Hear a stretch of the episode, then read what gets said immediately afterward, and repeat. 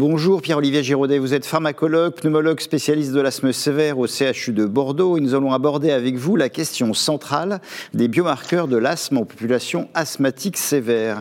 Est-ce qu'il y a un continuum pour vous d'abord entre l'asthme sévère et la polypose nasosinusienne?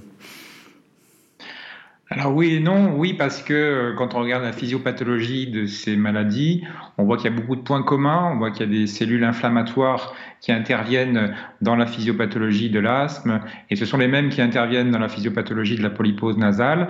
Il y a des cytokines euh, dites T2, l'IL4, l'IL5, l'IL13, etc.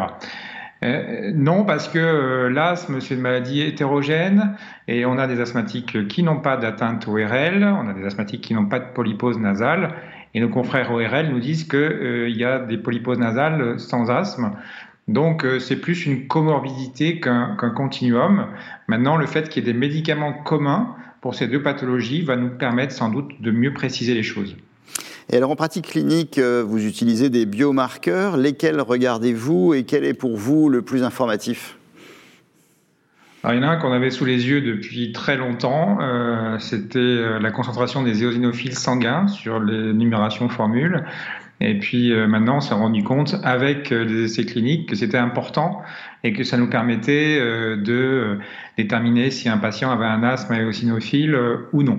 Donc c'est vraiment à l'heure actuelle, je pense, le biomarqueur le plus intéressant. On le regarde fréquemment, on le dose, on le redose pour essayer de voir si on peut mettre en place une biothérapie qui serait active sur l'IL5 ou sur le récepteur de, de l'IL5.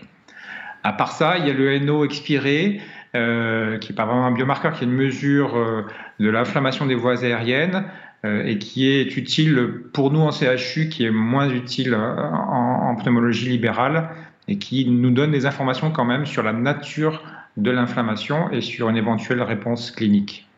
Est-ce qu'il est intéressant de rechercher d'autres biomarqueurs Est-ce qu'il va y en avoir? J'espère qu'il y en aura. Pour l'instant, bah, vous l'avez vu, le nombre est assez limité. Euh, on attend d'autres biomarqueurs plutôt non invasifs. Il y a des biomarqueurs invasifs qui existent déjà, mais leur caractère invasif euh, fait qu'on ne l'utilise pas en pratique. Par, exemple, des marqueurs histologiques, euh, le poumon, c'est difficile d'accès, on ne va pas faire des biopsies bronchiques à tout le monde. Donc on attend des nouveaux biomarqueurs pour permettre de mieux définir des formes cliniques d'asthme, pour permettre aussi de mieux prédire la réponse à un traitement. Merci Pierre-Olivier Giraudet.